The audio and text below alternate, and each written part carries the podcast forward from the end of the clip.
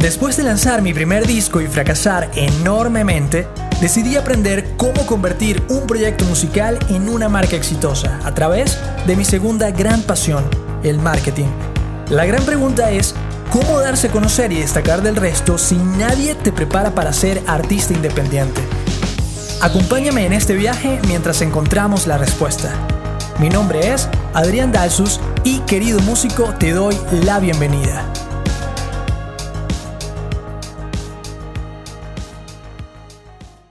Hola querido músico, bienvenido al episodio número 5. En este episodio me gustaría hablar de cómo conocí a mi ídolo del pop, punk y cómo esto repercutió en mí como músico y cómo las redes sociales han cambiado por completo la manera en cómo podemos incluso hacer música. Así que te cuento, era el año 2012, si no me equivoco, sí, 2012, y eh, pues nada, yo crecí quizás como, como tú, escuchando muchas bandas del género pop punk, ¿no? ¿A qué me refiero con esto? Bueno, Blink 182 está allí, eh, The Offspring, Green Day, Fallout Boy, All Time Low, eh, Newfound Glory, Paramore inclusive entra, entra en esa categoría, Simple Plan, Yellowcard, Jimmy Eat World. Pudiéramos quedarnos aquí diciendo un montón de bandas más, ¿no? El hecho es que eh, crecí escuchando todas esas bandas y, bueno, siendo mis ídolos, obviamente, a la hora de hacer una banda que también fuese un estilo similar. Eh, um, y entre esas bandas también hay una que se llama Rufio. Rufio que surge de, de esta um, película que hicieron acerca de Peter Pan, pero enfocándose más bien en, eh, como en un Peter Pan más viejo, con Robbie Williams y todo esto. Y había un personaje llamado Rufio, que era como el líder de, este, de todos los niños perdidos y esto. Y bueno, ese es el nombre realmente como de la banda. Y es una banda, wow, de las mejores bandas de, de pop punk que yo he escuchado en mi vida.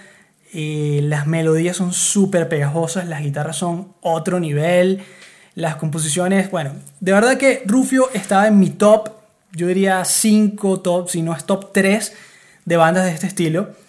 Y y aquí quiero abrir un paréntesis en la importancia de que tú tengas información de tu banda en internet. ¿Y a qué me refiero con esto? No es lo mismo a que tú, pues si te gusta una canción de alguien, quieres investigar más de esa banda y te des cuenta que tienen una cuenta de Instagram, tienen eh, algunos seguidores por allí y ya. Porque te inhabilita la posibilidad de tú seguir, si podemos llamar ese verbo así, geekeando, de ser geek de esa banda, de seguir, de seguir investigando más, de seguir enamorándote de su historia, de sus integrantes, de, de, su, de sus discos.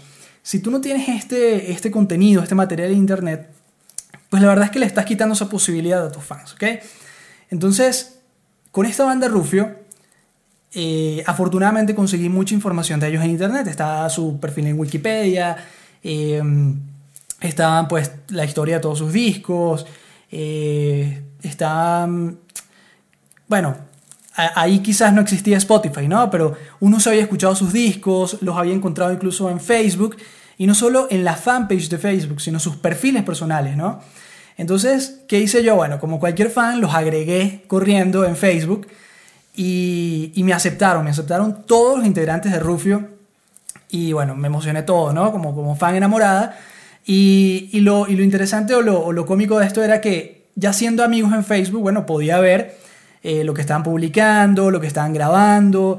O sea, te abre otro nivel como de, ser fan eh, que le sube, bueno, los puntos ahí a la banda, ¿no? Eh, obviamente yo les había escrito a, alguno de ellos, ah, saludos desde Caracas, Venezuela, tú sabes cómo es, ¿no? y realmente creo que nunca me contestaron ni nada. A todas estas, en el contexto mío musical, yo estaba digamos, volviendo con mi banda después como de, un tiempo que, que, teníamos sin tocar y todo.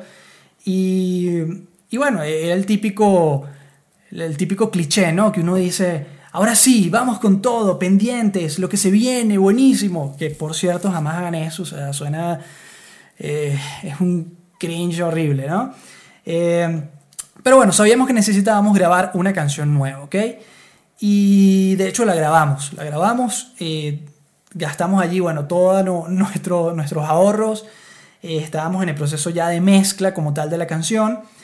Y la verdad es que el ingeniero sonido, si bien es un gran amigo y, y e hizo un buen trabajo en el tema de la grabación como tal, en el tema de la mezcla, más allá de que la mezcla no fuese la que nosotros buscábamos en ese momento, eh, o la que nosotros le habíamos transmitido que queríamos, se tardó muchísimo, nos estaba dando como muchas largas, tenía otras prioridades en ese momento en, su carrera como, como productor, como este, ingeniero de mezcla, y no nos paró ni medio, ¿no? Esa es la realidad. Y, tuvimos como que insistirle muchas veces de, oye, ahí la canción para escucharla, la queremos lanzar.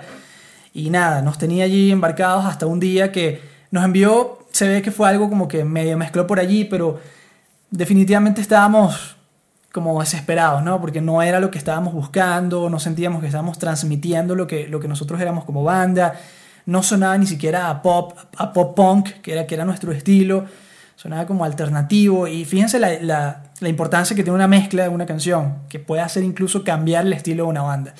Total que bueno, no nos, no nos sentíamos cómodos y la respuesta de él fue, bueno, eh, está bien, vamos a hacerle unos cambios, yo les aviso. Encima obviamente nos estaba cobrando por los cambios en la mezcla, por tantos cambios estando, o sea, es todo un tema bien, bien difícil cuando, cuando estás en ese proceso. Em, y bueno, llegamos al punto en el que estábamos esperando, bueno, esa segunda versión de la mezcla o una tercera, algo así. Creo que además él sin, eh, sin enviarnos a nosotros la mezcla, la mandó a masterizar con alguien más, entonces ya habíamos, ya habíamos pagado el máster con esa persona, entonces todo un problemón allí que de verdad no nos sentíamos cómodos. Y en este momento se une con que yo estoy navegando por Facebook y veo que Scott Sellers, que es el vocalista y guitarrista de Rufio, o era, porque ya la verdad no, no están como tal como banda, escribe un mensaje en Facebook, en su Facebook personal, que dice algo así como, todo en inglés, ¿no? Eh, para todos aquellos que tienen alguna banda y quieren, y están en un proceso de mezcla, y quisieran que yo, les mezcla, que yo les mezclara su canción, escríbame, porque justamente estoy, estoy emocionado, quiero mezclar para otros artistas y tal. Obviamente cuando yo leo esto yo me emociono demasiado, les envío el screenshot a, todos los de la banda, les digo, mira, esto es el destino, pero bueno, nunca me han contestado, seguro que no, no me van a contestar. Pero por no quitar, yo le escribí por, por inbox ¿no? a, a Scott. Y bueno, le, escribí pues en inglés que éramos una banda de Venezuela, que teníamos este estilo, que justamente estábamos en ese proceso de mezcla y que nos encantaría obviamente trabajar con él. Yo envié eso sin ninguna expectativa. Se lo juro que lo envié diciendo, ay, ya, o sea, por no quitar y seguí haciendo mis cosas, o sea, de verdad ni, ni me preocupé por eso. Bueno, para mi sorpresa, pasó no sé cuántos minutos, media hora, no sé, y Scott Sellers me respondió por Facebook. me respondió por Facebook y este, me dijo, awesome, eh, claro que sí, mándame, mándame la canción, mándame, sí, los archivos, pues, en formato tal, no sé qué. Cuando él me, respondió, bueno, yo grité como fan enamorada, llamé a todos los de la banda, eh, les hice saber que Scott Sellers me estaba respondiendo y que quería mezclar nuestra canción. Bueno, eso fue increíble ese momento, buenísimo. Eh, le, logramos enviar la, la cuestión, eh, llegamos al punto de que, bueno, mira, para facilitar la conversación, agrégame en WhatsApp. Bueno, eso fue... ¿Cómo, cómo podría llamarlo? Este, surreal, ¿no? Y, y de hecho todavía sigo teniendo a Scott Seller en, WhatsApp, que nunca me haya contestado más es otra cosa, ¿no? Pero eh, le hicimos llegar la, los archivos, las pistas por separado. Eh, y para mi sorpresa además, a Scott Sellers le encantó esta canción. Eh, logró mezclarla, logró además masterizarla eh, nos hizo incluso publicidad, entre comillas, ¿no? Simplemente comentó allí en un post de, en, la fanpage de Rufio Oficial que escucharan a esta banda, que, que, sonaba muy bien, que eran de Venezuela. Eh, y otros detalles así que, que, a uno le emocionan mucho, ¿no? Como por ejemplo que le mostró esa, esa canción a todos los de, a los de Rufio y nos comentaba, ¿no? A todos los de la banda les encantó, no entendemos nada de lo que dice la letra, pero ya nos la sabemos. O sea, Me dijo también que, le hubiese gustado inventar parte de la canción porque sonaba súper bien, que las guitarras estaban bien, que la, que la voz, que... No, yo estaba allí, bueno, enamorado de Scott, increíble. Este, y fíjense cómo en un principio yo ya tenía el conflicto de, no, mira, no me va a contestar. Él vive en Rancho Cucamonga, que jamás en mi vida, o sea, si no es por Rufio, yo ni siquiera sé que, ese pueblo, que esa ciudad existe. Eh, nosotros no teníamos dólares, no teníamos tarjeta de crédito con que pagarle, pero nos arreglamos y le pagamos por PayPal. O sea, resolvimos y logramos trabajar con él.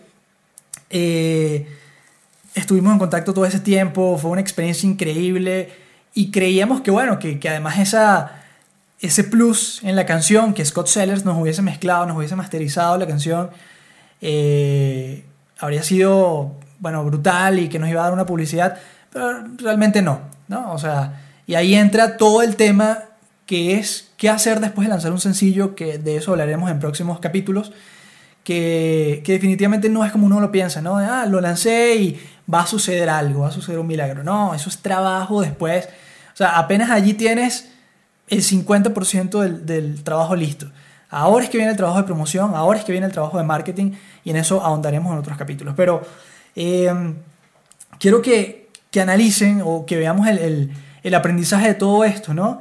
Y, antes de cerrar con, los aprendizajes, comentarles que, bueno, que, así como, como estoy en contacto o, sí, de, alguna forma en el Facebook con, con Scott Sellers actualmente y todavía, y esto ha hecho que yo sea ya un súper mega fan de Scott ahora más que nunca por, por ese contacto que tuvimos, por ese acercamiento.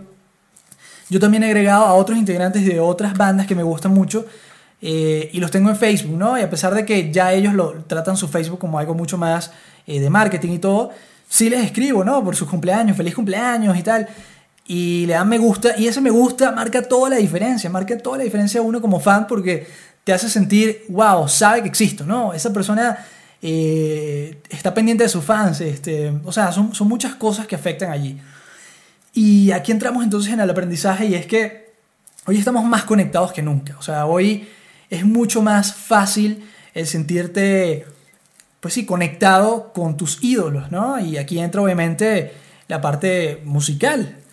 Eh, para todos los que somos fans de Blink-182, por ejemplo, que seguimos a, Tom en Instagram, Tom se la pasa publicando cualquier tontería, cualquier chiste malo, eh, y es todo un tema alrededor de que si le escribes por Instagram puede que te responda con un chiste. O sea, eso te crea una afinidad con la banda, con, el artista, que, que, no se puede sumar ni siquiera ya, yo diría, en, ni en dinero, ni en puntaje, ni en rating, ni nada. Es como, es como otra cosa, ¿no? Es un poquito de todo. Entonces, usa las redes sociales para lo que son, que es para conectar con personas, eh, para conectar con estas personas que admiras, porque hoy más que nunca, más allá de, de lo que yo no estoy de acuerdo en conocer que desayunan las Kardashian y, eso a mí no me interesa. Eh, es más bien como para sentirte pues cercano con estas personas y, y conocerlos ya en un, en un, punto de vista mucho más humano, ¿ok?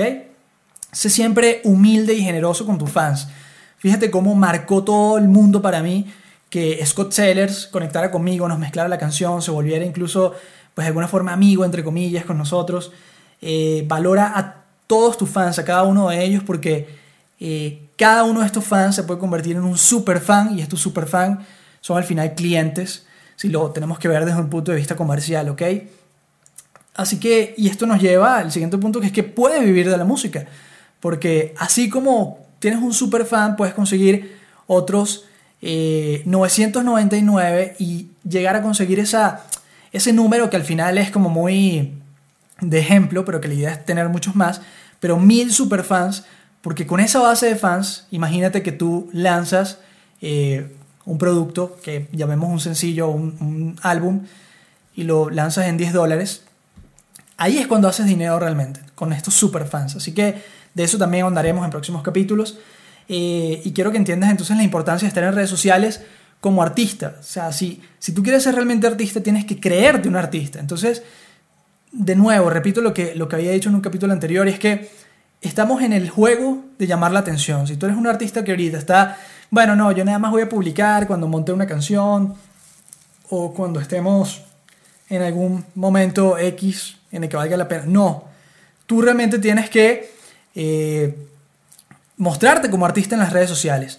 No llegar al punto, y esa ya es una recomendación personal, pues no llegar al punto de tener 100 historias en Instagram Stories montadas todo el tiempo de tu día a día, porque realmente ahí creo que ya rayas en el exceso, pero definitivamente a la gente le interesa conocer el behind the scenes de todo lo que tú haces a nivel musical. Y eso vale oro, y tienes que eh, documentarlo cada vez que puedas. Así que eh, recordamos también la importancia de tener contenido en Internet. O sea, si yo, no, si yo no hubiese conseguido información de Rufio en Internet, de cómo se llamaban sus integrantes, de dónde vivían, de tal, no los hubiese buscado en Facebook, no los hubiese agregado, no hubiese pasado todo el cuento que te acabo de contar. Entonces, tienes que, que poner esta información en línea y también te ayudaremos a, a que eso sea así, ¿ok? Y con bastantes tips y todo. Así que tienes que ver el poder de la fama y cómo nos hace sentir también como fans, además de como artistas eh, independientes en caso de, la música. Así que bueno, espero que, este mensaje te llegue, que este mensaje eh, lo puedas analizar desde un punto de vista tanto como artista como, como fan, como te comentaba. Y que bueno, que puedas también incluso aplicar lo mismo para ver si realmente puedes llegar a conocer a, algún otro ídolo y conectando en Facebook. Eh, pero bueno, esa es mi historia de cómo conocí a Scott Sellers y cómo cambió nuestra vida de alguna forma y nuestra música. Y bueno, te veo en el próximo episodio de Querido Músico. Por cierto, casi se me olvidaba, si te gustaría escuchar la canción de la que estuve hablando todo este capítulo, puedes escucharla en YouTube, se llama Bandeja de Plata. El grupo se llamaba Deal, como trato en inglés, D-E-A-L. En esta agrupación tocaba el bajo y la voz principal. Así que bueno, si te gusta este estilo de música, espero que te guste también esta canción. Nos vemos en la próxima. Bye.